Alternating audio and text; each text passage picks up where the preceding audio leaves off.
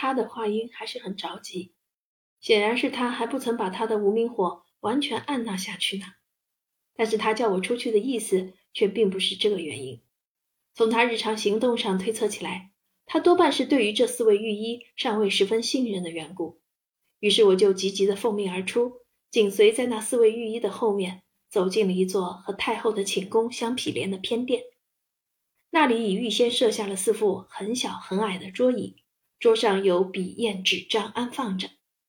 那四位御医老爷便各自占据了一副座头，恭恭敬敬地坐了下去。先是个人默默地写着一套脉案，这套脉案写完，才互相讨论起来，各自发表着自己的意思。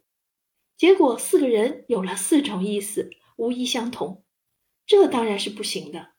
四个人便各自尽力让步，商定了一个协议，同时毁去了先写的一套脉案，换上一套大致相同的词句。太后的病情便像这样的揣摩讨论而决定了。接下去就得由四位各出心裁的开出药方来了。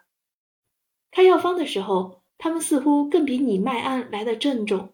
每个人都在沉思着、呻吟着，像学堂里的学生，逢到大考一般的刻苦从事，足足费了一个钟头才完成。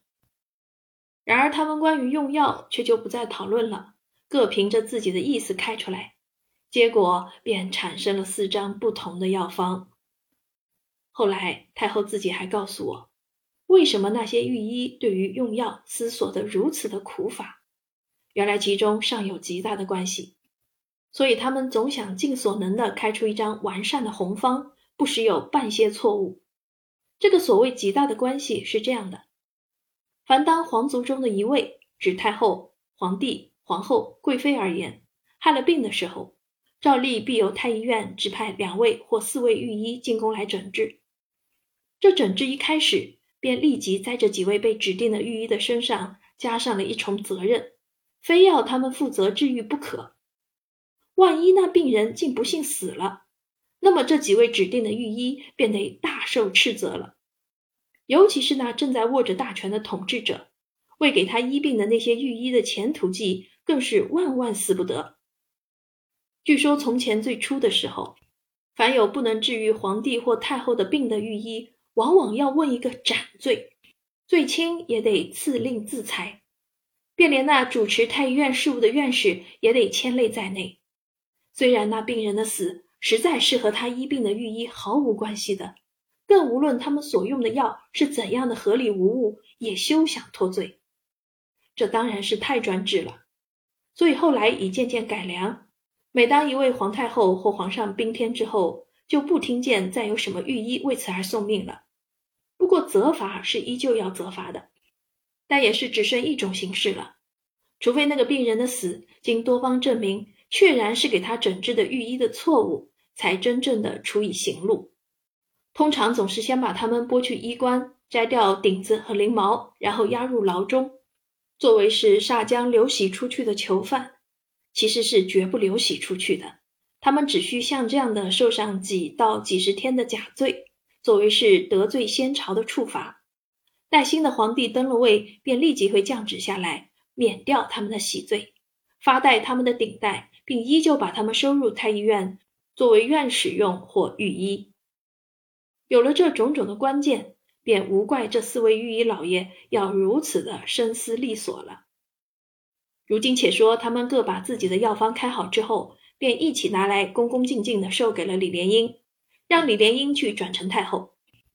他们想是一来受不惯那种惊吓，二来轻易也未便入境太后，所以不再去面参了。他们的任务到开完这四张内容几乎完全不同的药方为止，便算已告一段落了。中间少不得得有一段休息。在他们休息的时候，李莲英便捧着这四张药方和我一起回到太后那里去交差。其实太后已把余下的一部分应办之事自己忙着办妥了。第一是她已差人去召来了一个对于中国的各种药物素有研究的老太监。另外又召了一个司书的太监，并打发两个在职的女官，去把他的书室内所藏的几册专讲药物学及药物功用的书，如《本草纲目》之类取了出来。待我们把药方盛进去，已一切都预备好了。待药方一送到他手内，他就急急地逐一翻看，但见他忽而皱皱眉，忽而摇摇头，忽而微笑，忽而呻吟，像是对于这四张药方都极怀疑的样子。这一样是我们最不喜欢的，为什么写上了？太后用手指着每一种药名，很不郑重地批评着。这一样又是没有什么价值的，这一样是很普通的，任谁都知道是用来提神的，我们也不要用它。再瞧这一样，不知道做什么用的。那个对于中国各种药物素有研究的老太监便探起头来，随着太后的手指看去，幸而他的眼光还不差，一看就把字划看清楚了。便立即翻开了一本药书来答道：“这是凉血用的，老佛爷。”哦，好。太后听了，便点点头答道：“这一样可以用，把它记下来吧。”再瞧这一样，又是什么意思啊？他另外又指出了一个药名来，那老太监便又探起头来看清楚了，一面又翻出一本药书来作为对证。这样是可以清醒人的头目的，太后。太后听他这样说了，再瞧药书上也是一般写法，便又点点头，向那四书的太监挥挥手，叫他再把这一样药也记了下来。那四位御医老爷给太后所开的药方上，一般都有十二样药味开着，其中大约有一半是互相雷同的，有一半是个别的，总计起来也有二十多样。太后却把他们的药方逐一看下去，一路看，一路便把各种药的性质问那老太监。也有几样是他自己向来知道的，那就不用再问；但有几样是他虽然知道，却不十分肯定，或者已经忘掉了，便都得问那老太监。这样且看且问，尽简和他自己意思的记下。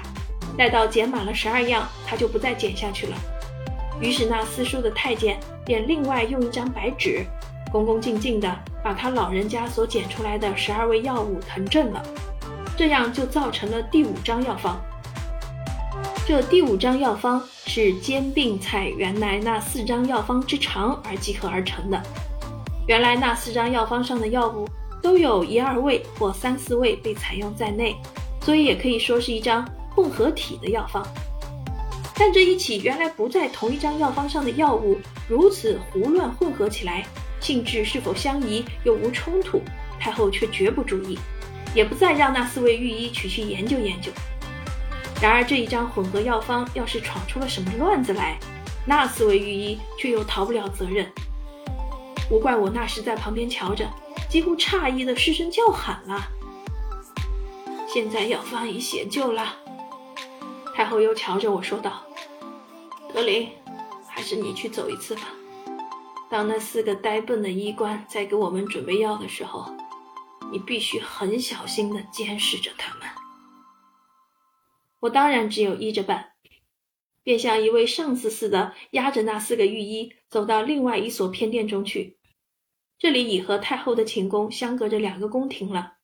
殿宇虽然也是很高大、很洁净，可是因为平常难得有人走来的缘故，气象很是惨淡。还带些霉气，它的四面的壁上满钉着一行行的木架子，而在每一行木架子上便排列着无数的白色和蓝色的瓷坛，每个坛都有盖子盖的，坛的外面又用一小方的红纸标明着坛内所藏的衣品的名字，以便捡取。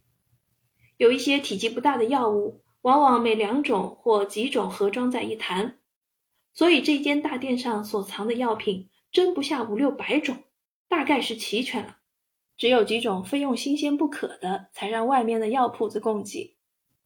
如今且说那四位御医老爷接了这一张第五章的药方之后，他们自己所开的四章是早已经让李莲英撕掉了。虽然心上都未必赞同，但他们怎敢和太后执拗呢？少不得依着他一件一件的配讲起来。虽然依我猜想。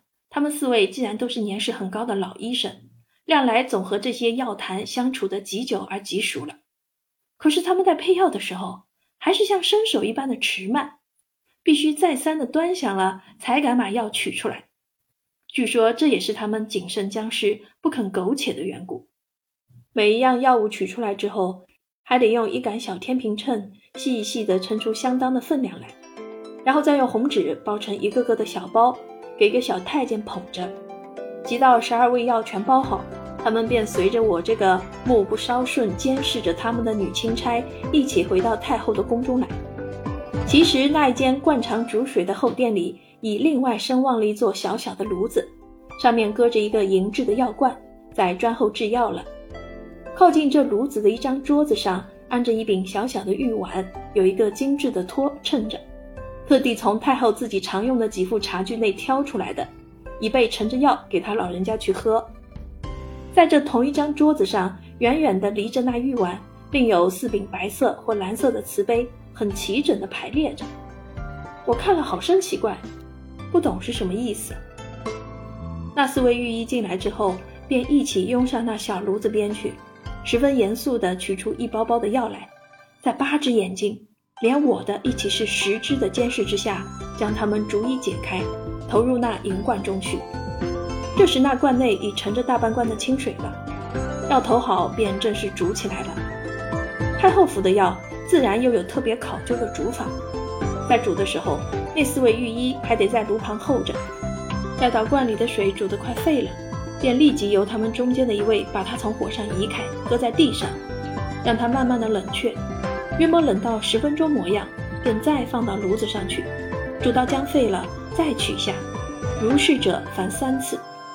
现在就得用一个银质的滤器来滤药渣了。那四位御医老爷还是很严肃地从事着。这副药的气味倒还并不十分难闻，但当他们在滤的时候，我已忍不住要掩鼻了，因为那滤器的网眼做的还不怎样精细的缘故，第一次滤过之后，仍有少许药渣留在药之内，这当然是不能送去给太后喝的。于是他们便三番两次的滤着，直滤到完全没有渣子了，才敢侵入太后的玉碗中去。可是竟有多的药汁呢，而且是特地多煮的，他们便把那四柄瓷杯也一起注满了。我不禁怀疑，还有谁要喝这个药呢？此刻是一切都准备好了，便有人去奏明了太后。不一会儿，这人又带着太后的懿旨退出来了，吩咐那四位御医一起再到他的便殿中去。于是就由那太后的那柄玉碗在前引领，我第二，其次便是四位御医，最后是一个太监捧着那四柄瓷杯到了太后的面前。四位老爷还要先叩一套头，然后跪下。我瞧那玉碗受到了太后手内，急回头去瞧时，只见那四个小瓷杯却已分别捧在那四位御医的手内了，显然很尴尬的捧着，但每个人都在竭力的忍耐。接着。就像兵士操一样，齐整地把瓷杯凑到个人的嘴唇上，扬起脖子一饮而尽。我那时真觉十二分的出乎意外，差不多就要笑出来了，好容易才忍住，并且我想到药汁必然是很苦的，他们竟要这样一口气的吞下，真非训练有素不办。而且我仔细瞧他们的脸上，简直一些表情都没有，这股勇气倒着实可以佩服。一个没有病的人强迫和有病的人一起服药，这未免是太专制了些，而且我觉得很危险。难道一个好好的人无端喝了这一杯药就不会引起什么反向吗？但据后来太后告诉我，这种不合人情的章程已是几百年前遗下来的了，并非是太后独创的。他的用意是要防范那些当御医的人受了贿赂。在药中加上什么毒物，企图暗杀皇上或太后。像这样，先叫他们自己当面喝过了，便可不用再害怕。好在这些医生当退出去之后，尽可自己另外喝些药，以维护他们自己的健康。这里还有一个声明：读者也许以为，如今的中国药铺子里何以不闻有什么可以杀人的毒药？即使有，也不容易给人们买到。可是，在从前的时候，杀人的毒药是很多，而且很容易得到的，像鹤顶红就是其中之一。虽然太后已是司空见惯了，但眼看那四位御医如此干脆地把药喝下去，也险些失声大笑了。这不是太诧异了？他们喝的怪爽利的，倒像这药全没苦味儿一样。老佛爷捧着那个玉碗，仿佛打趣似的笑道：“然而我可不相信，这药哪里会有不苦的道理呀？”